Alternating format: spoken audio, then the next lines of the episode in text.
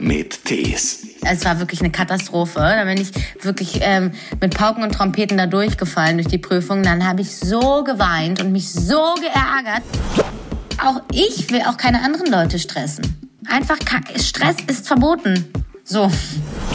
Wenn ich nicht gefestigt bin und wenn Beziehungen in, in meinem Leben nicht gefestigt sind, dann werde ich einfach unsicher. Und Senta Berger hat mich getröstet. Und alle hatten totales Verständnis dafür, dass ich traurig bin, dass ich nicht auf Klassenbahn fahren kann und diesen Film drehen muss. Oh feier. Running, running, da da da da da da. Marin Kondor soll zu mir in die Wohnung kommen. Ein Podcast von SWR3. Man ist ja doch überrascht, wenn man sieht, was Jella Hase alles schon gemacht hat. Mit 29 hat sie schon mehr als 40 Filme gedreht. Als erstes denken wir natürlich an Fuck you Goethe und ihre Chantal. Das ist nun mal so.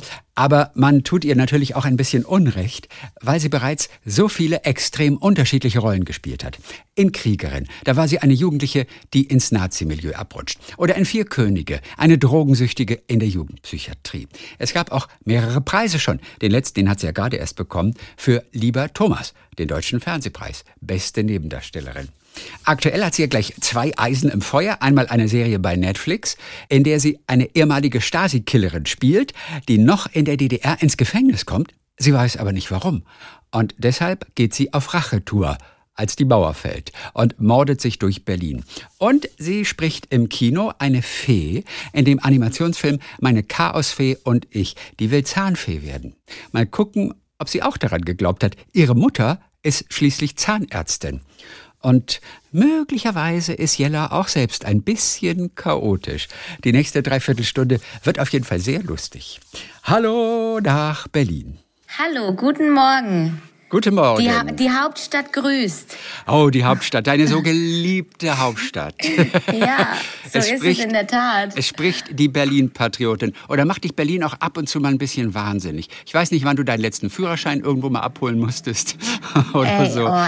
Soll ich tatsächlich aus dem Nähkästchen plaudern? Ja, auf jeden Fall. Also, ich, hab, ich wollte eigentlich nach London fliegen vor einer guten Woche. Ja. Und da war äh, Feiertag und ich war am Flughafen und mein, pa mein Pass mein, mein Reisepass lag im Bürgeramt noch und ich mhm. konnte, also es hat nicht äh, unbedingt was mit Berlin zu tun, aber mit meiner Verpeiltheit, aber ich konnte diesen Reisepass am Feiertag nicht abholen, ich konnte nicht ausreisen. Also ich durfte das Land nicht verlassen. Aber dann war ich hier äh, im Umland Pilze sammeln, war auch schön. Das ist halt das Gemeine, dass wir jetzt einen Reisepass für England brauchen. Ja, das ist auch fies. Das muss man aber auch daran muss, also äh, man weiß es ja, also man hätte es sich denken können, aber ähm, ich konnte mich auch online einchecken mit meinem Perso und äh, ah, da stand okay. keine Erinnerung und die Frau hat tatsächlich auch gesagt, die mich dann da betreut hat, das passiert, also sie muss dreimal am Tag Leute wegschicken. Bist du denn noch wenigstens ein, zwei Tage später nach London gekommen? Es hat sich dann nicht mehr so richtig gelohnt, weil an dem oh. Tag, wo ich fliegen wollte, waren die Termine und war das Theaterstück, was ich äh, anschauen wollte. Und es war eh, es war eh knapp. Und meine Mama hat dann auch gesagt, Jella, du bist so viel unterwegs, es muss doch auch mal eine Panne passieren. Und das war dann die Panne und die Panne war auch schön. Ich hatte dann eine ganz, ganz schöne Zeit in Berlin und okay. hatte so ein paar Tage, okay. die ich dann so äh, nutzen konnte. Okay. War da so. Ich wusste gar nicht, dass du so ein Theaterfreak auch bist. Ich wusste zwar schon, dass du zwischendurch dort an der Volksbühne warst. Ähm, zu einer ungünstigen Zeit dann irgendwie dann doch. Aber, aber siehst du, ich wusste nicht, dass du auch so ein Theaterfreak bist. Ja, Toll. ja, also ich meine, du hast angefangen mit dem Theatertalk. Ich, ich bin nur dankend darauf eingestiegen. Also nein, ich liebe Theater sehr. Ich ja. habe auch große, große Lust, weiter Theater zu machen. Es hat mich wahnsinnig ja. geprägt. Das, die Zeit an der Volksbühne ist von der Außenwahrnehmung her, glaube ich, ähm, schwierig, aber von meinem inneren Erleben war es mit die schönste Zeit in meinem Leben. Ich habe so viel gelernt und so tolle Menschen kennengelernt kennengelernt und das war für mich, also ich habe dieser Wunsch, Theater zu machen und an die Volksbühne zu gehen, der war so, also das war ja ein Traum, das war ja, und dann, dann macht man das, dann geht man vorsprechen und bekommt die Chance ähm, und darf das so wirklich so leben und lernt dann Leute kennen und steht auf dieser Bühne und, und bildet sich irgendwie aus im Sprechen und im Gesang und darf Geschichten wieder weiter erfinden und neu denken. Und ich habe da noch mal so ein anderes Spektrum, glaube ich, an Fantasie und Spielmöglichkeiten mhm. erfahren. Alleine dadurch, dass man mit so, also diese Bühne ist riesig und ähm, wenn man da Sachen verschluckt, du kommst einfach, ist gar nicht negativ gemeint, aber du kommst gar nicht an gegen, gegen die anderen wahnsinnig tollen kreativen SpielerInnen. So, man Total. muss, man muss irgendwie eine, eine Größe im Denken auch entwickeln. Sonst, ja. Witzig, also, interessant. Ja, man nennt es ja so, glaube ich, projizieren. Nicht? Man muss äh, bis, bis in die letzte Reihe mühelos im Prinzip kommen. Aber, und dazu gehört ja, eine ganze Menge. Ne? Aber das ist ja, aber das Projizieren, das bezieht sich dann irgendwie, habe ich das Gefühl in der Vorstellung immer auf die auf die Sprache. Ja, das ist natürlich ja. auch, das gehört auch dazu, aber es gehört auch. Theater ist so fantasievoll. Man kann mhm. man kann so viel ausprobieren. Man hat so viele Möglichkeiten eigentlich. Man kann wirklich so frei drehen. Ähm, hängt vielleicht auch mit einer Größe zusammen und mit einer Sprache wahrscheinlich auch. Und ich habe das, ich kann jetzt mal den Bogen schlagen zu der Cleo, zu der Cleo-Serie, die ich gedreht habe, weil ich glaube, dass ich durch das Theater eben mich ganz viele Sachen in dieser Serie getraut habe oder einfach dieses Anbieten. Ja. Weil beim, du, man probt, man probt, man muss ständig irgendwas anbieten, auch auf die Gefahr, dass es wirklich Schrott ist und wieder verworfen wird. Eigentlich werden 90, 90 Prozent ja. der Sachen wieder verworfen, die man ja. irgendwie mal angeboten hat. Und es kann auch peinlich sein, dann, wenn es so gar nicht funktioniert. Erstmal ja, aber irgendwie erstmal am Anfang schon, aber diese Eitelkeit muss man halt komplett verlieren. Das hat mir auch ein ähm, Theaterschauspieler, ähm, mit dem ich sehr gut äh, befreundet bin, immer, immer gesagt. Also im Vorhinein schon, bevor ich Theater gespielt habe. Und auf jeden Fall konnte ich dann bei Cleo eben habe ich irgendwann einfach gesagt, ich, ich, ich habe jetzt Ideen, ich biete hier jetzt mal was an, auch auf die Gefahren, dass es total drüber ist, weil reduzieren kann man immer. Aber diesen Mut, wirklich etwas zu machen, was eigentlich zu groß ist und zu viel ist, ich, das, mhm. das kam aus dem Theater. Das kam daher, das kam von diesen zwei Jahren Volksbühne. Also ja. schau dir doch mal die Serie Guck an mal. und dann äh, sag mir doch, ob dir das auffällt. Das Anderthalb Folgen habe ich schon gesehen. Ah ja, gut. Ja, Anderthalb ja, geht Folgen habe ich schon gesehen. Wird, wird immer besser. Ich weiß, es wird noch wilder, es wird sicherlich auch noch ein bisschen blutiger, vor allem auch noch ein bisschen mehr Action. Du musst da ja sehr körperlich agieren auf jeden Fall. Wie ist das Stunt-Training? Das klingt von außen natürlich mal, ich habe dann Stunt-Training gemacht und da waren dann diese ganzen Bewegungen und die Abläufe waren dann alle einfach. Ich stelle es mir nur wahnsinnig anstrengend vor und auch, auch nicht so ganz einfach. Wie mühsam war das für mhm. dich? Also das war schon, das war schon eine krasse Arbeit. Also man geht so bestimmt zwei bis anderthalb, also anderthalb Monate geht man wirklich in eine körperliche Vorbereitung, also oder ja, zwei Monate eigentlich schon vorher eigentlich schon viel früher, aber man fängt ja so langsam an. Also Fitnesstraining mit meiner Trainer, Trainerin Nada Ivanovic. Also man bereitet mhm. sich darauf vor und fängt an und dann werden immer mehr Sachen hinzugestückt. Also ich hatte dann Boxtraining, ich hatte Stunt-Training, dann hatte ich mein, mein, mein Fitnesstraining und die Sachen alle dann in Verbindung. Das ist natürlich aber auch mega geil. Es macht total Spaß und es ist auch der Reiz daran. Aber es ist auch eine Arbeit, es ist eine Disziplin und der Körper ist auch irgendwann erschöpft und irgendwann ist es aber auch so, dass man gar nicht mehr anders kann. Also man braucht das. Das ist also diese Körpertransformation war wirklich extrem, extrem spannend.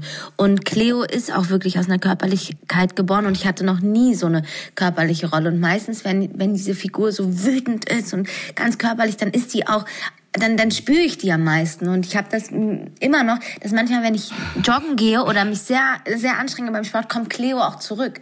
Dann sitzt die auf einmal wieder in, so in meinem Hinterkopf und ist wieder da. Inwiefern? In was für einer Situation? Also du sagst jetzt beim Joggen, ja. aber was denkst du dann in dem Fall? Was fühlt nee, sich das ist, Leo, das ist eine, Cleo mäßig an? Ja, ähm, das, das, ist einfach eine Körperlichkeit. Ich kann das gar nicht so genau ähm, Du könntest erklären. dann Bäume ausreißen. Ist, und, und, ja, es ist irgendwie, ja, es ist irgendwie, die, die, die kommt dann auf einmal wieder, es ist ein Blick, es setzt sich dann so hinten in meinem Kopf fest und die ist dann auf einmal kurz zurück und dann freue ich mich auch, aber die geht dann auch wieder. Okay. Das heißt, du willst dann einfach töten in der Sekunde? Nein, das nicht. Nein, ich bin dann einfach, ähm, nein, einfach die, die Figur und ihr ganzes Leben, also oder wie ich mich in der Figur gefühlt habe, das legt sich dann auf einmal wieder so auf meine Seele und in jede Körperfaser, ja. in jede Zelle. Du sagst, es war spannend vor allem. Wie schwierig war es auch? Ähm, ja, ja, die. Oder easy peasy? Nee, also es war wirklich eine, eine lange Vorbereitung, auch eine große Konzentration, weil man sich immer wieder so ähm, abfragen muss, an welcher Stelle in den Büchern man noch gerade ist. Man dreht ja, man dreht acht Folgen, man, man dreht nie chronologisch und diese Figur macht so eine Reise durch und man muss immer so, so wach sein und es muss so klar sein, wie die Figur gerade ist, in welcher Nuance man die spielt und das ist dann, das ist dann schwierig, aber es ist nicht schwierig in einem negativen Sinne, sondern in einem positiven Sinne. Also, aber ich war wirklich ein halbes Jahr in so einem Tunnel drin ja. und habe nur das gemacht. Ja. Cleo. Dann hören wir dich auf jeden Fall im Kino. Meine Chaosfee und ich und du bist Violetta, eine kleine, freche, wilde Fee, die auch immer das Falsche zaubert, die Abschlussprüfung ja. nicht besteht. Kennst du das, eine Prüfung nicht zu bestehen? Hast du das gehabt in deinem Leben? Ja, Irgendwas man nicht was? ja, ja, ja. Ich bin zweimal durch den Führerschein gefallen. Okay. Ja, das war schlimm, das war schlimm. Äh, ich glaube, bei der ersten Prüfung, da war ich auch noch gar nicht ready. Ich weiß gar nicht, warum mein Fahrlehrer mich da überhaupt reingeschickt hat. Da hatte ich, man hat ja irgendwann, finde ich, das Gefühl, jetzt beherrsche ich ein Auto. Und davor beherrscht das Auto dich, weil man an so viele Ängste gekoppelt ja. ist die ganze Zeit und immer dem nicht vertraut. Man denkt, das kann nicht bremsen. Man denkt, irgendwo ist laut hier eine Falle. Und irgendwann hat man eine Sicherheit und weiß, ich kann mich eigentlich in jedes Auto der Welt setzen und es fahren. So. Ja. Äh, das hatte ich da noch nicht. Dann bin ich durchgefallen und dann bin ich beim zweiten Mal kurz vor meiner Abifahrt durchgefallen ähm, weil ich auf vielspurigen Kreisverkehr war, gibt's ja immer so außen Ampeln, ne, die den Verkehr einfließen lassen. Und ja. die habe ich aus dem Augenwinkel gesehen und war so nervös, dass ich halt mitten im Kreisverkehr gestoppt bin. Okay. Und dann, es war wirklich eine Katastrophe. Da bin ich wirklich ähm, mit Pauken und Trompeten da durchgefallen durch die Prüfung. Dann habe ich so geweint und mich so geärgert, Nein. weil ich auf Abifahrt unbedingt meinen Führerschein haben wollte. Nein. Und das tat dann sogar dem Prüfer leid. Aber äh, so war es dann. Also das war, das war für mich unangenehm, zweimal. Aber wie nervös warst du dann vor der dritten Prüfung? Ja, furchtbar. Also Oder? ich glaube, ich, glaub, ich habe es auch verdrängt. Ich kann mich nicht erinnern. Ich kann mich nur noch erinnern, dass ich sie dann hatte. Also dass ich da bestanden habe. Also, das ist das Wichtigste. Ich bin auch, ich bin auch meiner Schule, äh, musste ich auch mal ein Jahr wiederholen. Also. Gut, aber da hast du schon Filme gedreht zwischendrin? Ja, ja. Ne? Also dann ist kein Wunder im Prinzip. Also das ist dann ja auch irgendwo eingeplant, oder? Ja, eingeplant ist vielleicht nicht unbedingt, es war auf jeden Fall aber auch schon viel Eigenverschulden. Es waren nicht nur die Filme, ich war, ich hatte auch, ähm, ich war auch unmotiviert, sag ich mal. Muss ich dazu auch ganz fair sagen. Das ja. ge gehörte auch dazu. Ich hätte mich auch ein bisschen mehr anstrengen können. Okay. Aber, aber, du hast bis zum Abi durchgezogen. Du hast hab, es durchgezogen. Ja, Was hat dich Fall. interessiert noch? Also Party machen meinst du jetzt? Ja, ja auch, ja viel. Aber ähm, ich habe, ich glaube, ich hatte auch eine Zeit lang so ein ich habe natürlich auch mit dem Gedanken gespielt, äh, schmeißt man Schule jetzt hin, geht auf eine Schauspielschule, ja, aber auch so mit dem System, einfach auch dieses frühe Aufstehen und so. Das, damit Was du ja der Schauspielerei nie hast. Nee, genau. Aber damit habe ich irgendwie gehadert. Ähm, und, aber alles dann, aber ich glaube, alles auch normal. Alles in einem ganz, ganz normalen. Total. Bereich. Ähm, und meine Eltern haben immer gesagt, ja, du kannst alles machen, musst aber Abi machen. Und oh ja, das, das, ist, ist eigentlich, ja, das, das und war auch gut, bin ich denen auch dankbar für. Also die Violetta, die Fee, ja. Äh, bekommt keinen Edelstein als Belohnung, bekommt keinen Führerschein ausgehändigt sozusagen, mit dem sie ja immer zwischen der Feenwelt und auch der Welt der Menschen hin und her wechseln kann. Animationsfilme dauern generell etwas länger, ich glaube so äh, vier, fünf Jahre. Boah, der hat, glaube ich, zwölf Jahre gedauert. Ja, oder sogar 13, äh, wie, ich, äh, ja. äh, wie ich gelesen habe. Man, ja. man hat immer wieder Diskussionen, wie man es macht und wer setzt es wie um. Und die Finanzierung ist generell ja sowieso ein Problem. Ja, also vor 13 Jahren hat dieses Projekt letztendlich begonnen. Wo warst du vor 13 Jahren, oh, als jemand zum ersten Mal sich damit beschäftigt hat? Da dürftest du, wie, lange, wie alt warst du da? 16, 17? Wie alt warst du da? Vor 13 ich bin, Jahren? Ich bin jetzt 29. Du bist 29, also mit, mit 16. Das Jahr oh. 2009. Oh, das Jahr 2009. Oh, feier. so lange ähm, weg, oder? Ja, total. 2009. 2009. Also wenn ich auf deine Filmliste schaue, oh, ja, sind das witzigerweise sind das deine ersten Filme. 2009. Mama kommt, Liebe ja. in anderen Umständen und der Polizeiruf ja. 110, Tod im Atelier. Ach, guck mal. Der, mein Oder, erster war dann, glaube ich, mit 15. Ne, bei Mama kommt bin ich sogar 16 noch geworden. am Set, das weiß ich noch. Oh. Ja, da war ich, da war ich noch, das war dann 10. Klasse, ne? Ähm, Gott, 10. Ja. ja, da war ich, da war ich jung, da ging es gerade los. Da 2009 kann ich mich erinnern, da war mein erstes Festival, da war meine erste Fusion mit meiner Freundin Mimi und oh, da waren, gingen meine ersten Filme los. Mama kommt. Ähm, ich habe ich hab erst einen Kurzfilm gedreht für die Filmakademie Ludwigsburg, auch wieder bei ja. euch in der Ecke. Ja, und dann genau. kam die Anfrage, Mama kommt. Da war ich gerade im Urlaub auf Ibiza mit meiner Freundin Mimi und dann äh, und dann ähm, kam eben, ja, ich habe das Casting bekommen und die freuen sich total. Und Senta Berger, also die Enkeltochter von Senta Berger wäre ich und die Tochter von Anja Kling. Ja. Und das sei toll, das ist toll. Und ich wusste gar nicht, wer Senta Berger ist. So, ich war so, ah ja, okay, cool. Ähm, so ein bisschen äh, blauäugig. Und ja. dann war es aber so, dass eine Klassenfahrt anstand und ähm, ich gerne auf Klassenfahrt wollte mit meinen Schulkameradinnen und dann nicht wusste, ob ich diesen Film machen soll oder die Klassenfahrt, weil beides ließ mhm. sich nicht vereinen. Und ähm, hin und her überlegt, nicht so richtig schlüssig. Und dann kam der Produzent tatsächlich zu uns nach Hause mit einem Blumenstrauß und hat gesagt, es wäre, also er würde sich das sehr wünschen, dass ich das mache und er glaubt, dass ich da auch dann damit irgendwie einen Weg beschreiten würde und losgehen würde. Also er hat da was in mir gesehen. Und dann habe ich das gemacht und dann habe ich aber auch sehr geweint am ersten Drehtag, weil an dem Tag alle auf Klassenfahrt gefahren sind und meine Mama ja. ist mit mir ins, äh, ich weiß es noch, an Kudamm gefahren, ins Kanzlereck. Da gibt's so ein ganz klassisches Café, also so, so äh, gibt's schon seit, weiß ich nicht, schon eben immer haben wir da Kaffee getrunken. Ich habe mir irgendwie eine Jacke aussuchen dürfen und dann ans Set.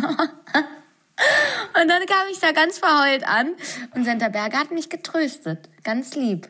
Und oh. alle hatten totales Verständnis dafür, dass ich traurig bin, dass ich nicht auf Klassenfahrt fahren kann und diesen Wo, Film drehen muss. Wo ging die Klassenfahrt denn hin? Weiß ich noch nicht mal mehr. Vielleicht okay, an die Nordsee oder so. Ja, okay, gut. Also, und dann, dann war es, ja, das war sehr aufregend. Dann habe ich da meinen ersten Film gedreht und bin auch dann da 16 äh, geworden am Set. Und da hatte ich auch noch eine Betreuerin. Also, man hat dann auch noch so Betreuer. Ja, ja, so war das. Und haben, ich weiß noch, wir haben am Ludwigskirchplatz ge gedreht und alle waren wirklich alle Isabel Kleefeld und ähm, Simon Verhöfen, der Sohn von Senta Berger und Anja mhm. Kling, die waren alle so lieb zu mir, so reizend, die haben mich so aufgenommen. Ich wurde in diese Filmwelt so mit offenen Armen empfangen ähm, und mir wurde auch auf Augenhöhe begegnet, von vornherein. So. Es war toll. Und du hattest Geburtstag noch dabei. Gab es eine Geburtstagsklappe? Musstest du ja, eine Runde schmeißen als 16-Jährige? Als 16-Jährige nicht. Nee, nee, es wurde für mich gesungen und ich habe Blumen bekommen. Okay. Das ganze Team hat gesungen. Schon wieder Blumen. Ich meine, es stand schon der Produzent mit Blumen bei euch zu Hause. Das ist ja. übrigens auch, auch interessant. Der hat sich ja wirklich extrem um dich bemüht. Also ja, offensichtlich ja. gab es da keine große Alternativbesetzung, sondern ich meine, der Produzent kam zu euch nach Hause mit einem Blumenstrauß. Also, aber vielleicht denke ich mir das auch gerade aus. Ah, okay, aber gut. Ja, wenn es schön ausgedacht. Vielleicht war es auch das Filmset, meinst du? nein, nein, nein. Also so ist es in meiner Erinnerung, aber es liegt ja schon ein paar Jährchen zurück und ja. ich bin, ich bin da immer so ein bisschen frei in meinen Interpretationen. Oh, also deine Rolle, die du sprichst, will ja eine Zahnfee sein. Gab es bei dir sicherlich auch noch die Zahnfee? Ich meine, deine Mutter ist Zahnärztin. Ja. Du hast an die Zahnfee geglaubt. Machen, ziehen auch Zahnärztinnen die Nummer durch? Ja, absolut. Also bei uns kam die Zahnfee. Ja, okay. Und also ähm, die kam. Für wie viele Zähne eigentlich? Für jeden einzelnen Zahn? Macht man das andauernd? Ich, ich glaube schon, also ich okay. glaube schon, aber ähm, wir haben auch, wir waren auch eine Familie, wo es einfach sehr viel, wo sehr viel geschenkt wurde, glaube ich, rückwirkend. Aber ich habe, ich habe damit, also ich habe da drüber nachgedacht, auch im Zuge des Films und den Gedanken eigentlich, hm, es muss ja gar nicht unbedingt was Materielles sein, aber dass ja. man sagt, man lässt etwas gehen, also man bringt Kindern bei, dass wenn man was loslässt, etwas gehen lässt, ins Universum rausschickt, so, kommt etwas zurück den finde ich irgendwie ganz schön. Also man lässt diesen Zahn gehen, man hat ja vielleicht auch Angst davor, man hat Schmerzen, man weiß irgendwie nicht, so einem auch nicht ganz geheuer, dass einem die Zähne ausfallen, aber so ein bisschen was du liebst, lass frei. Ähm, den finde ich ganz, ganz schön hinter der Idee. Mhm. Und was gab es denn für dich? Also für also, mich gab es, also an welche Geschenke ich mich erinnern kann, äh, der, dass ich also aufgewacht bin in meinem Hochbett. Und ähm, es gab einmal ein schwarzes Kuscheltierschaf und einmal ein weißes Kuscheltierschaf. Hm. Okay. Und wo sind die jetzt? Und, und bei dir? Gab es bei dir die Zahnfee? Ich kann mich nicht erinnern. Ich glaube, es gab die Zahnfee nicht. Ich habe eine Tochter, bei der kam die Zahnfee. Ja? Gab es vielleicht irgendwelche kleinen Spielzeuge? Auch das weiß ich nicht mehr. Ah, Mann, das hätte mich aber interessiert. Ja. Ja, das war Das ist halt doch vielleicht schade, dass man sowas so ein nicht mehr kleines weiß, oder? Pferdchen oder sowas. Kleines. Gummipferdchen zum Ein Beispiel. Schleichtier, ja, Schleichtier gab's- gab's an der einen oder anderen Stelle auch Ja. mal. Ja, die sind ja sehr, sehr exklusiv. Aber schön, dass das auch die Zahnärztin gemacht hat. Sag mal, du hast wahrscheinlich die besten Zähne der Welt, oder? Deine Mutter hat wahrscheinlich von Anfang an darauf geachtet, dass alles klappt.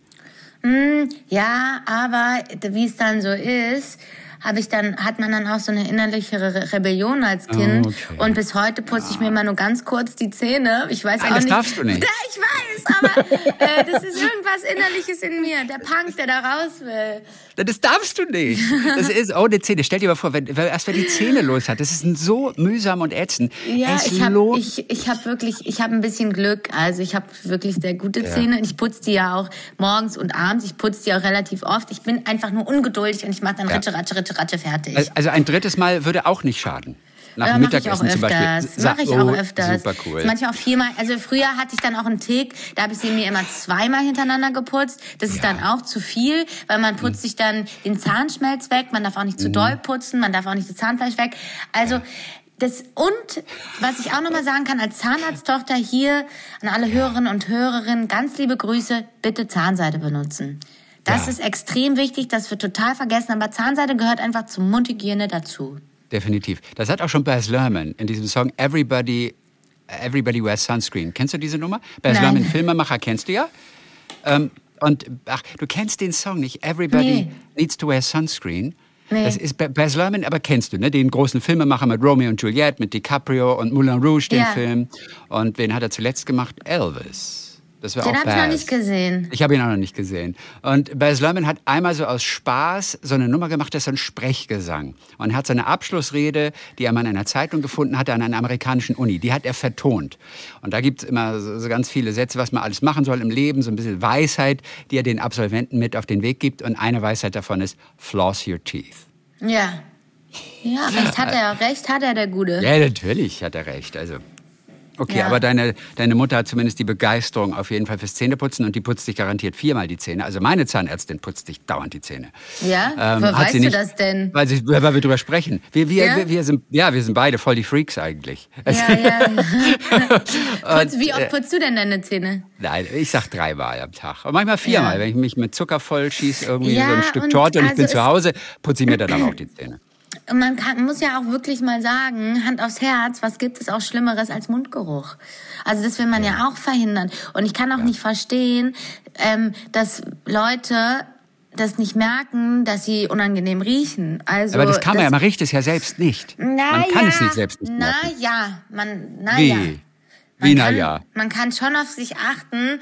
Und Ja, auf sich achten schon, aber man riecht das, es nicht. Man kann es aber testen. Aber ich merke doch, wenn ich einen ekligen Geschmack im Mund habe und wahrscheinlich Hm. nicht so angenehm rieche. Ja. Äh, Oder?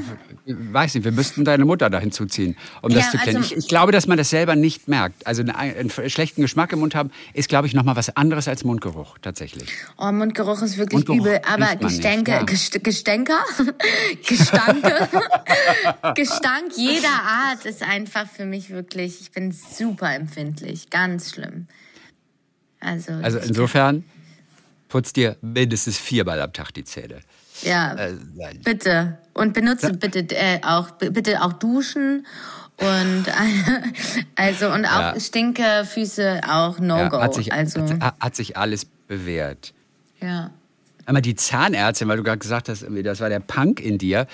Die Zahnärztin ist tatsächlich die Mutter, die dich als Kind mit auf Punkkonzerte genommen hat. Ja, Wie alt warst du da? Ich finde das so lustig. weil na ich war da ähm, ganz klein, weil ich hatte halt ich bin mit Atti groß geworden und Atti ist wie meine ja wie Wer meine ist- Seelenschwester. wer- wer ist At- Atti? Atti ist ähm, eine Freundin meiner Eltern und Atti ist Künstlerin Ja. ähm, und auch Punkrock-Sängerin. Und Atti hat in einer auch ganz bekannten Band, also die ist in Deutschland nicht bekannt, aber in Kolumbien sind die Superstars. Blutat heißen die. War auch eine ganz verrückte Geschichte. Und Atti hat mich total geprägt und die hat in einer, in einer Punkrock-Band gespielt und da haben mich meine Eltern dann mitgenommen. Ja.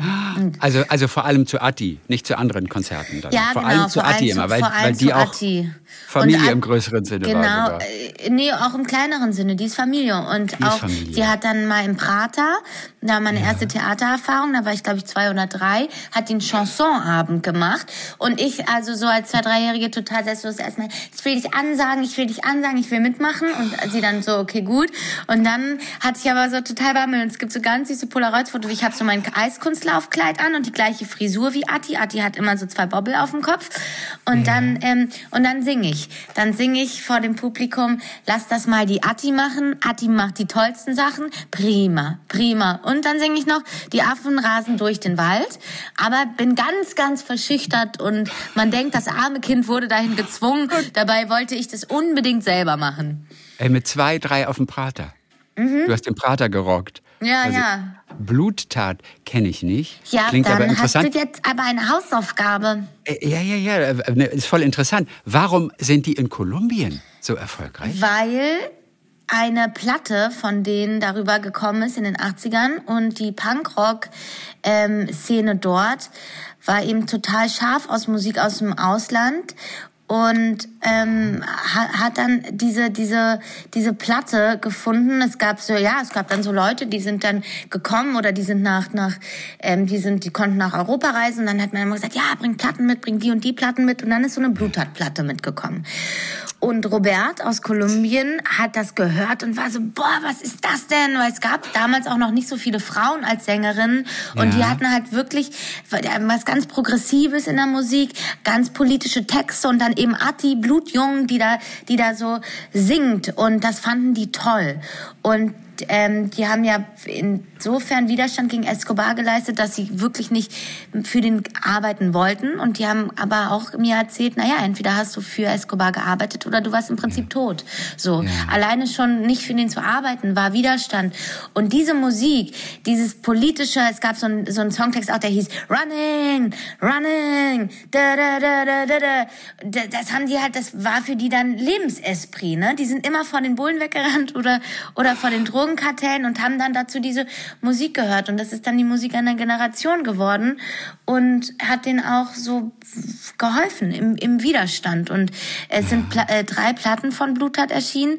Und dann hat die Band sich aber getrennt in Deutschland, ne, parallel, Ja. was die in Kolumbien nicht wussten, weil Atti ist nach Berlin gegangen, hat Kunst studiert, so, die Band ist auseinander.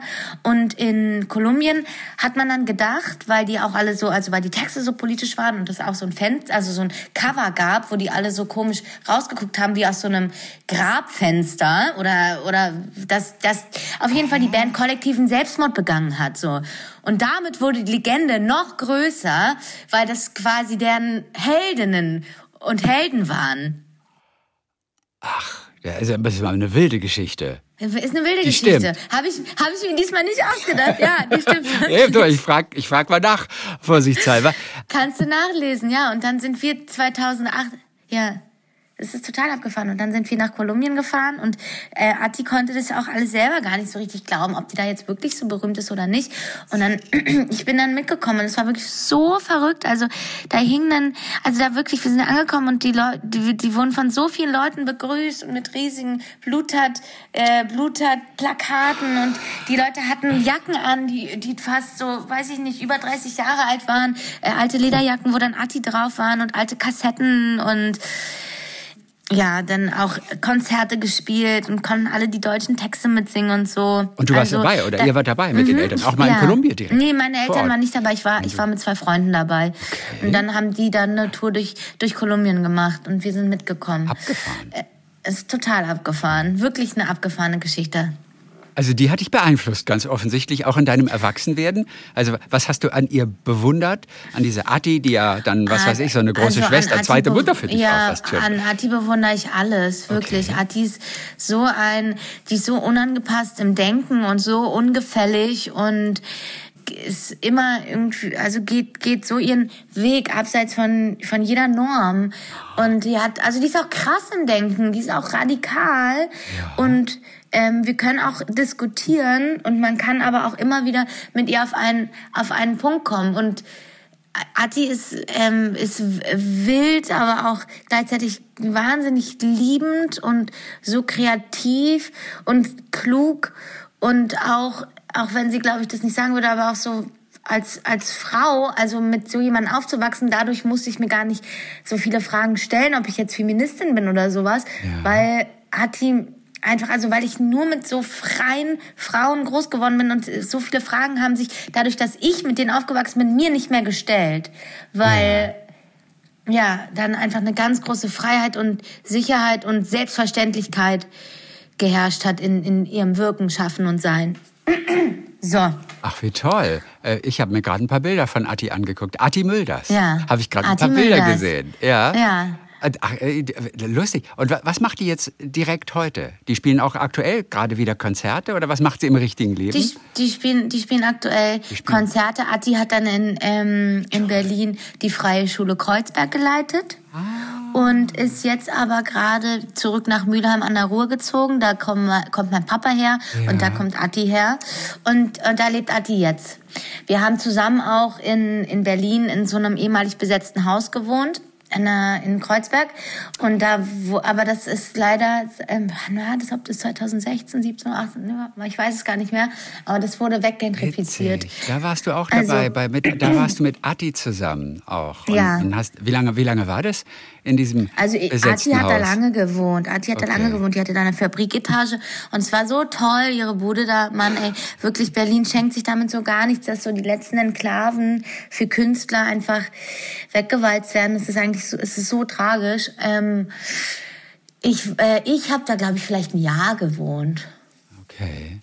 Ja. Also eine wilde Zeit, wenig Schlaf, viel Alkohol und hm, Schule. Ja, also es war auch noch Schule. Okay. Ähm, es war, also es gab, es gab auch einige Partys, aber ähm, äh, aber wer hat ja. dir dein Pausenbrot dann geschmiert, wenn du in die Schule gegangen bist?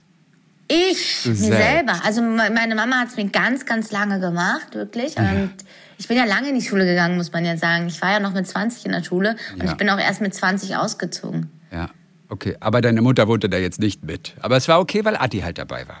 Deswegen war das okay, dass du da gewohnt ja, hast. Ja, ich bin auch gerade am überlegen, ob das so. Aber ich war da noch in der Schule. Ich bin gerade am überlegen, wann, wie ich Abi gemacht habe, ob ich da bei mir zu Hause war oder bei meinen Eltern. Oder bin ich erst nach dem Abi ausgezogen? Ja. Ich bin mit 20 ausgezogen und mit 20 habe ich Abi gemacht. Und es ist erst neun mehr. Jahre her, streng genommen. Ja. Ja, weil ich komme irgendwie ver verwischen da gerade. Hauptsache, du hast Abi, Hauptsache, du hattest auch eine gute Zeit da. Ja, Hauptsache, man ist glücklich. Aber so. absolut. Aber wann bist du ja. da wieder ausgezogen? Was war der Zeitpunkt, dass du da quasi also wir sind dann nach Neukölln gezogen. Ja. Ähm, als wir da, ich, ich, ich kann es mich gar nicht ich habe keine, ich habe, das kann das nicht datieren mhm. gerade. Müsste ich nachgucken, ja. weiß ich nicht. Es ist auch zu viel passiert einfach in der Zwischenzeit, ne? Ähm, es, es, ist viel passiert so und es ist eigentlich auch gar nicht so interessant. Aber ja. also nicht das, was viel passiert ist, aber so ist es ja. ja. ja. Ja. Der eine kleine Fee, die du sprichst, die ist ja durchaus chaotisch, deswegen heißt sie ja auch Chaosfee im Titel. Wie ist es bei dir? Also deine Freundin Maria, das habe ich ja auch gelesen, die behauptet, du probierst ordentlich zu sein, aber Jella, du bist es nicht. Du ja, bist Maria sogar, hat immer recht. Du bist sogar unordentlich im Kopf, hat sie gesagt. Was? Hat, das hat sie nicht gesagt. Doch, steht da. Ich bin unordentlich im Kopf. Wie sieht denn diese Unordnung aus? Also hängen da Klamotten übereinander oder ist die ja. Spüle voller alter Sachen, die nicht abgewaschen nee, werden? Wie? Nee, nee, nee, ja, es hängt einfach, also meine Unordnung sieht so aus, dass ich einfach alles da stehen und liegen lasse, wo ich, wo ich mich gerade befinde, weil der ähm, Prozess ähm, also oder oder die Aktion in dem Moment, wo ich fertig bin damit, also wenn ich zum Beispiel aufgegessen habe, dann ist die Aktion fertig und das impliziert nicht mehr so richtig das Wegräumen. Also es ist einfach, es hängt, glaube ich, mit einer Aufmerksamkeitsspanne zusammen oder mit einer Geduldsfrage. So und ich kann, ich lasse gerne Sachen einfach irgendwo liegen, aber auch ein bisschen, weil ich es kann und ich kann es dann auch selber, wenn ich will, auch wieder wegräumen. Aber manchmal ist es auch einfach eine Freiheit und ich befreie mich dann von den Zwängen, dass man jetzt unbedingt alles sofort wieder frei Ordnung ordentlich machen muss. Ich finde, Ordnung ist so ein Mega-Thema. Ordnung kann ja? so viel Freude machen und mit Ordnung kann das Leben so leicht sein. Man gewinnt so viel Zeit mit Ordnung. Ja, absolut. Ja, das ist wirklich, also ich, ich liebe eigentlich Ordnung. Also ein guten Büro ordentlich zu halten, das ist nicht immer ganz einfach. Ähm, aber ich kenne eben auch Menschen, die schaffen es nicht, auch nur eine Sache zurückzulegen. Die benutzen irgendwas, die holen ein Buch raus und dann bleibt das Buch da liegen. Und ja, das bin ich. Das bist du, ne? Also, und äh, es ist nicht möglich, eine Sache zu nehmen und einfach wegzustellen. Und es wäre so einfach. Ich liebe auch Ordnung Ja. mit der Geschirrspülmaschine übrigens. Aber weißt du, also, ja, das dachte ich mir schon, dass du sowas liebst. Das sehe ich dir schon auf 20 Meter Entfernung an, dass du so ein Typ bist. Absolut. aber ich habe von Laura Lackmann, einer ganz tollen Regisseurin, eine Sache zur Ordnung gelernt. Jede Sache, und das versuche ich auch, und das hilft mir wirklich. Ich Ja. bin besser geworden. Oh. Jede Sache hat ihren festen Platz. Ja, hat ein Zuhause. Mhm, stimmt. Jede Sache hat ein Zuhause. Ja. Und wenn man das irgendwie überträgt oder das schafft, dass sich das ein bisschen setzt, ja, das ist doch toll. Hast du Marie Kondo schon mal geguckt? Ich meine, die hatte immerhin eine Netflix-Serie. Und die ist natürlich Nee. Hardcore. Marie Kondo ordnet natürlich alles Hardcore-mäßig. Marin Kondo soll zu mir in die Wohnung kommen. Könnte sie rein theoretisch. Das ist immer sehr lustig. Marie Kondo. Meinst du, das würde sie machen? Ja, könnte ich mir durchaus vorstellen. Wenn Netflix mal eine Aber Serie in Deutschland mit ihr macht und sie kommt dann immer so ganz gut gelaunt rein und sagt immer, hallo, hi, hi, hi, hi, hi. Es geht immer, es geht immer so, es ist ganz witzig. Und, und, und sie ist bei den zauberhaftesten Familien. Das waren allerdings amerikanische Familien. Ich hatte so sechs Teile davon gesehen und ich wollte jede Familie kennenlernen am allerliebsten. Es war so toll. Und die hat deren Häuser systematisch mit ihnen zusammen eben aufgeräumt. Äh, Das wäre super, die, das wäre ein Fest für die bei dir. Ja, das wäre für die auf jeden Fall ein Fest. Okay. Also ich habe kenne die Serie nicht. Also äh, Wohnungstausch für vier Wochen wäre dann natürlich nicht mit irgendjemand anders, der irgendwo im Süden irgendwo wohnt. Also für vier Wochen Wohnung tauschen geht die dann bei dir nicht. Doch, Mann, doch, meine Wohnung ist schon schön und ordentlich auch. Ah, Also, so. Also gar nicht so schlimm. Also ich, ich lasse es halt immer sofort unordentlich werden, das ist es so. Also sie ist ordentlich und dann vergehen drei Tage und dann ist größtes Chaos und dann kriege ich einen Rappel und dann räume ich einen Tag auf, komplett. Aber ich krieg's nicht hin, dass ich einfach sofort die Sachen wegräume und dann diesen mega aufräumen Ja. Action-Stress vermeide. Ja. Also alles halb so wild. Solange auch niemand außenrum leidet darunter, ist ja auch alles gut. Ja, nur meine Schwester leidet unter, darunter, dass ich immer so chaotisch bin. Aber warum? Aber die wohnt ja nicht mit dir. Die wohnt nicht mit mir, Also aber, daher. Aber äh, die denkt, die schüttelt einfach immer nur den Kopf. Und es macht dir aber gar nichts aus. Ist auch egal. Nee, die, auch lieben egal. uns ja. Wir sind ja, die, die wichtigsten Menschen in unserem Leben. Vielleicht gehört eine unordentliche Wohnung auch einfach zu Berlin. Weißt du, das kann auch sein. Da, Mann, das wirklich, ist ich habe auch so. gedacht, als ich Chaos für Premiere in Stuttgart hatte, da bin ich so da lang spazieren und dachte, wäre ich eigentlich ein anderer Mensch gewesen, wenn ich hier geboren worden wäre? In Stuttgart? Also wäre ich ein anderer Mensch geworden, ja. Okay. Also, also Berlin ist schon, also Uh. naja, es ist glaube ich auch weniger die Stadt als äh, die Sozialisierung und meine Mutter ist auch unordentlich. Nein, die Ja, Zahnärztin. ja. Solange sie immer den richtigen Bohrer findet, ist ja alles gut. Ja. Aber man verbindet das eigentlich gar nicht, dass Ärzte auch unordentliche Menschen sein können. Man denkt, man kann den Arztberuf eigentlich nur ausüben. Man kann eine Praxis nur leiten oder besitzen, wenn man eine gewisse Ordnung in sich hat. Denkt Ja, man. ich glaube, Aber da könnten man die Ärzte und Ärztinnen ganz andere Geschichten erzählen. Ja. Also du liebst ja Berlin natürlich auch. Du liebst ja auch die Szene und die Kultur und, und die, die Partys und genießt das ja auch äh, sicherlich. Deine Fee trifft ja auch übrigens Maxi, Mädchen in, in, hier in der großen Stadt, das lieber wieder aufs Land in die Natur möchte. Deshalb äh, die Frage, wann kommst du oder wo, wann, was rechnest du? Womit rechnest du? Wann kommst du in das Alter, wo du gerne ein bisschen mehr Ruhe und auch Natur wünschst? Jetzt ist schon da. Bin ich Wirklich? schon. Nein. Ja, doch, wirklich. Was ist das für ein ich Aufkleber auf deiner Stirn da gerade? Ist das ein Ähm, Indi- das, das ist ein Aufkleber, der eigentlich über meiner Kamera klebt. Ach so, alles klar, ich verstehe. So ein Stern. Ich wusste, plötzlich hattest du so einen indischen Punkt auf deiner Äh, Stirn. nee, ich hab den, ja, ich, ich klebe den ja, okay. gerade so ins Gesicht. Also der Punkt ist Also ich tatsächlich schon da.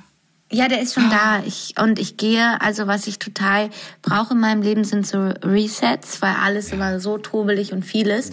Und man sich auch manchmal so in, in, auch in, in den Figuren, die man spielt, also man gibt so viel raus und dann ähm, muss ich mich manchmal resetten und dann gehe ich fasten wandern. In die Natur. Fastenwandern? In, in, Fastenwandern im, in, im Schwarzwald zum Beispiel. Nein, wie funktioniert das genau? Das funktioniert so, dass man, äh, es gibt die Fastenwanderzentrale und dann wird je, es gibt jede Woche deutschlandweit irgendwo einen Fastenwanderkurs und dann kann man sich dann anmelden und dann trifft, dann geht man mit einer Gruppe und einem, einer, einer Leiterin oder einem Leiten, Leiter Fastenwandern und macht Begleit begleitet das Fasten nach Buchinger meistens. Also das heißt, du trinkst morgens einen Saft und abends eine Brühe und bist den ganzen Tag wandern in der Natur.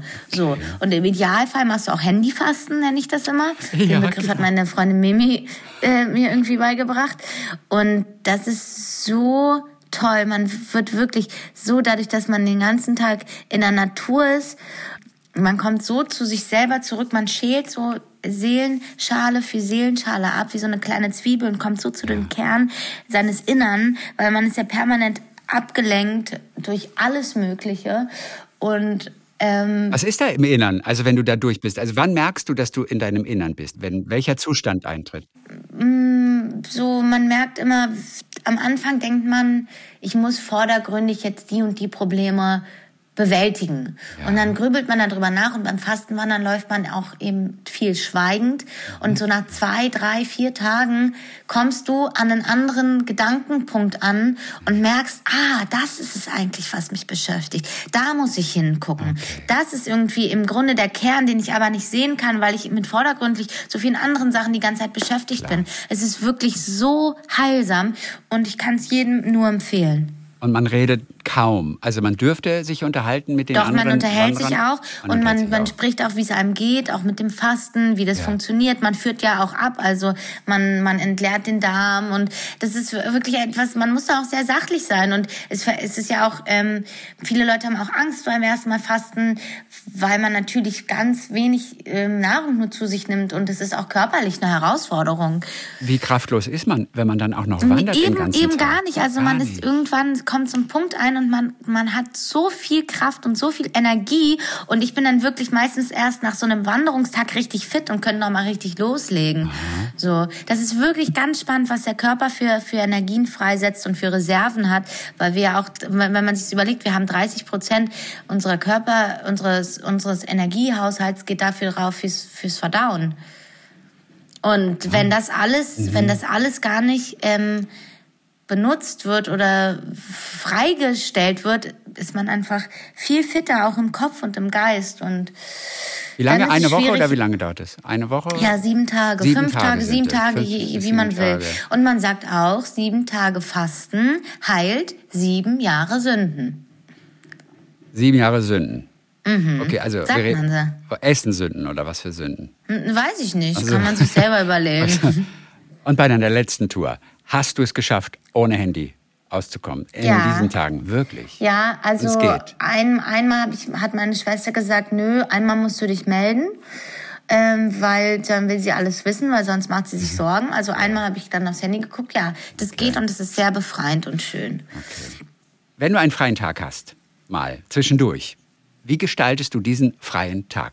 Denn du hast viel Trubel in deinem Leben, viel Termine, Casting, Drehbücher lesen, Text lernen, aufräumen, immer mal wieder. Mhm. Ja. Wenn du wirklich einen freien Tag hast, oder wie leicht fällt es dir, Dann diesen freien Tag auch wirklich zu gestalten? Ja, nicht so leicht. Ah, Also das das ist dann eher so, dass ich mich dann total voll staple mit Freizeitstress und am liebsten jede Stunde schon irgendwie irgendwie ver verplane. Aber ähm, ähm, mich stresst es dann auch frei zu haben, weil ich denke, ich muss doch jetzt irgendwie produktiv sein und irgendwie was Ja. was machen können. Aber wenn ich also also dann schlafe ich gerne aus. Ich gehe dann gerne zum Sport, dann gehe ich gerne auf den Markt ähm, und treffe aber einfach dann auch gerne Freude, Freunde und bin aber gerne draußen. Also jetzt sind gerade so wunderschöne Herbsttage. Das Laub leuchtet so schön noch an den Bäumen. Die, die, die Sonne ist irgendwie so warm alles, in so einem warmen Licht.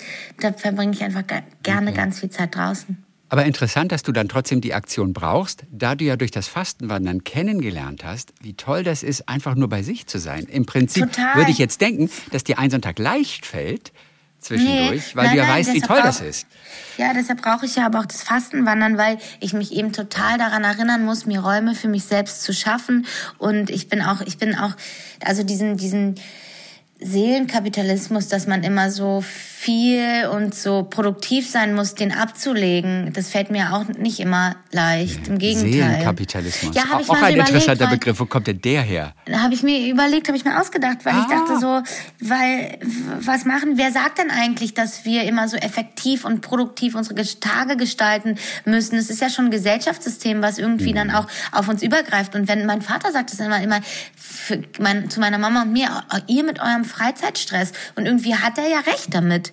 Man macht sich permanent Freizeitstress. Und warum? Also das ist ja auch deine Frage. Wieso fällt ja, es nicht leicht, einfach ähm, Schritt zurück zu machen und zu sagen, so jetzt atme ich mal durch und mach gar nichts. Und es ist irgendwie denke ich, hängt das schon mit einem mit einer Gesellschaft oder mit einem System zusammen, was sich dann auch auf uns überträgt. Ja, ja, total. Läuft dein Studium eigentlich noch? Also du hast ja mal ein bisschen Geschichte, Literaturwissenschaften ja. und eben auch Philosophie, deswegen komme ich drauf, durch den Seelenkapitalismus. Das ja. klingt fast schon nach Philosophie. Ja. äh, äh, nee, läuft, das noch so theoretisch nicht, nebenbei? Es läuft also, auch nicht mehr theoretisch nebenbei. Es lief auch wirklich, wirklich so nie, wirklich okay. nie. Also du bist also auch nicht mehr eingeschrieben. Ich würde aber gerne. Ich würde okay. sehr, sehr gerne nochmal studieren, für, für mich einfach. Ja, sehr gut, ja. ne? Na gut, vielleicht ergibt ja. sich die Gelegenheit. Ja. So, äh, zum Schluss vielleicht noch diese eine Frage. Ähm, es, es, läuft ja auch wirklich toll bei dir und du bekommst einfach ab und zu mal einen Preis, jetzt auch den Deutschen Filmpreis für beste Nebenrolle, lieber Thomas. Du hast eine Netflix-Serie, die sehr viel gelobt wird, bei der du auch sehr viel zeigen kannst als Schauspielerin. Wie viel Platz ist da noch für Selbstzweifel, die du früher ja auch mal geäußert hast? Oh, boah, also viel, also wirklich wahnsinnig viel, ja. Gerade in der letzten Zeit, also auch bevor die Serie rausgekommen ist, ähm, einfach auch Ängste, ne? Also wie wie wird es gesehen, wie wie wird es wahrgenommen, was ist es? Also ich hatte jetzt in diesem Jahr viele Selbstzweifel. Okay, aber wo kommen die ähm, denn her eigentlich? Das kam auch, äh, das kam, glaube ich auch, ich weiß nicht, das kam auch durch. Ich hatte auch großen Konflikt in meinem Leben, so mit, mit, mit jemandem und dann war ich verunsichert und, ja. ähm, und also privater Natur, nicht beruflicher Natur. Ja, und dann, ähm, also beides ist ja auch egal, ist jetzt äh, ja. auch, zu privat, aber ja, ja, ähm, dass, dass, dass wenn, wenn ich nicht gefestigt bin und wenn Beziehungen in, in meinem Leben nicht gefestigt sind, dann werde ich einfach unsicher. Und aber ja, es ist aber auch, ich glaube, man wird älter, man setzt sich mehr mit seiner Arbeit auseinander.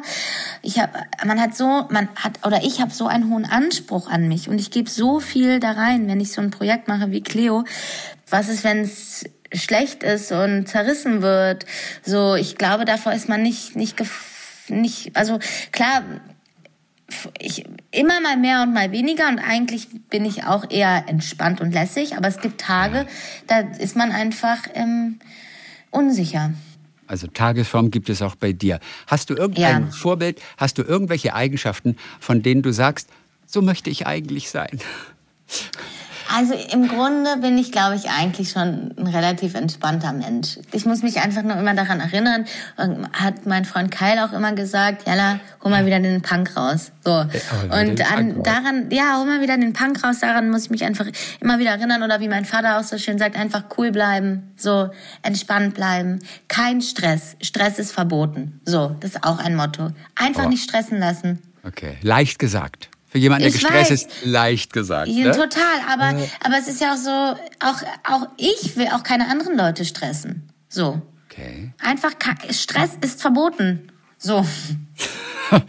Das ist gut, aber nicht immer leicht einzuhalten. Schon gar nicht, wenn aber der Terminkalender voll ist. Eine ne? Maxime, die, an die wir uns halten sollten. Das war das Wort zum Sonntag von Jella Hase, konfessionslos aus Berlin. Nein, Kantianerin. Was bist du? Kantianerin? Ja. Was ist das? Kantianerin? Naja, nach Kant. Kantianerin, ich verstehe. Kantianerin. Oh, da kommt die Philosophin wieder durch. Da kommt äh, sie wieder. Jetzt, jetzt muss sie mal schnell erneut. gehen hier. Sonst, sonst kommen, kommen wir nicht zum Ende. Erneut. Das ist das Ende. Jella. Ja, Jella Hase. Also, äh, doppelt zu sehen, gerade sowohl auf Netflix in äh, Cleo als auch jetzt im Kino. Und es ist das erste Kinowochenende für meine Chaosfee und ich. Dort spricht sie, die kleine freche wilde Fee Violetta. Dann ganz herzlichen Dank für heute. Und äh, Dank, ja, viele Grüße schön. in dein geliebtes Berlin. Oh, allerletzte Frage zu Berlin. Wenn du irgendwo in so ein Café gehst, weißt du, ist so, so alles ganz hip, bestellst du dann auch nur auf Englisch oder darf man auch noch Deutsch sprechen? Mich irritiert es ein kleines bisschen in Berlin immer, wenn ich, wenn ich von Deutschen immer nur auf Englisch bedient werde. Und sie weigern sich, Deutsch an, zu sprechen. Kommt, kommt drauf an, wo man ist und in welches Café man geht. In Ja, meinen okay. Lieblingscafés wird auch ähm, wird ähm, Deutsch gesprochen, aber es gibt einfach auch ähm, englisches Personal und damit habe ich auch kein Problem. Das ist auch was anderes. Aber, aber, aber, aber so eben so Deutsche, die sich weigern, Deutsch zu sprechen, das wirkt irgendwie ein bisschen verkrampft, finde ich. Aber das habe ich noch nicht erlebt. Na, das ist nicht dein Ernst. Du lebst in Nein, Berlin. nein, nein, das habe ich, Ich noch kenne nicht keinen erlebt. Berliner, der das noch nicht erlebt hat und sich Nein, darüber ich habe aufregt. das nur noch nicht, noch nicht erlebt. Kenn Du ich nicht. Du drehst zu viel. Wahrscheinlich deswegen. Ich sag dir nur eins, wie es so im. Leben ist. Du gehst heute Nachmittag in den Café und es wird dir genau das passieren. So ist es Na meistens im gut, Leben. ich, ich werde an dich denken. Ja. Ich werde an dich denken. Grüße nach Berlin. Danke für heute. Sehr gerne. Talk mit Tees.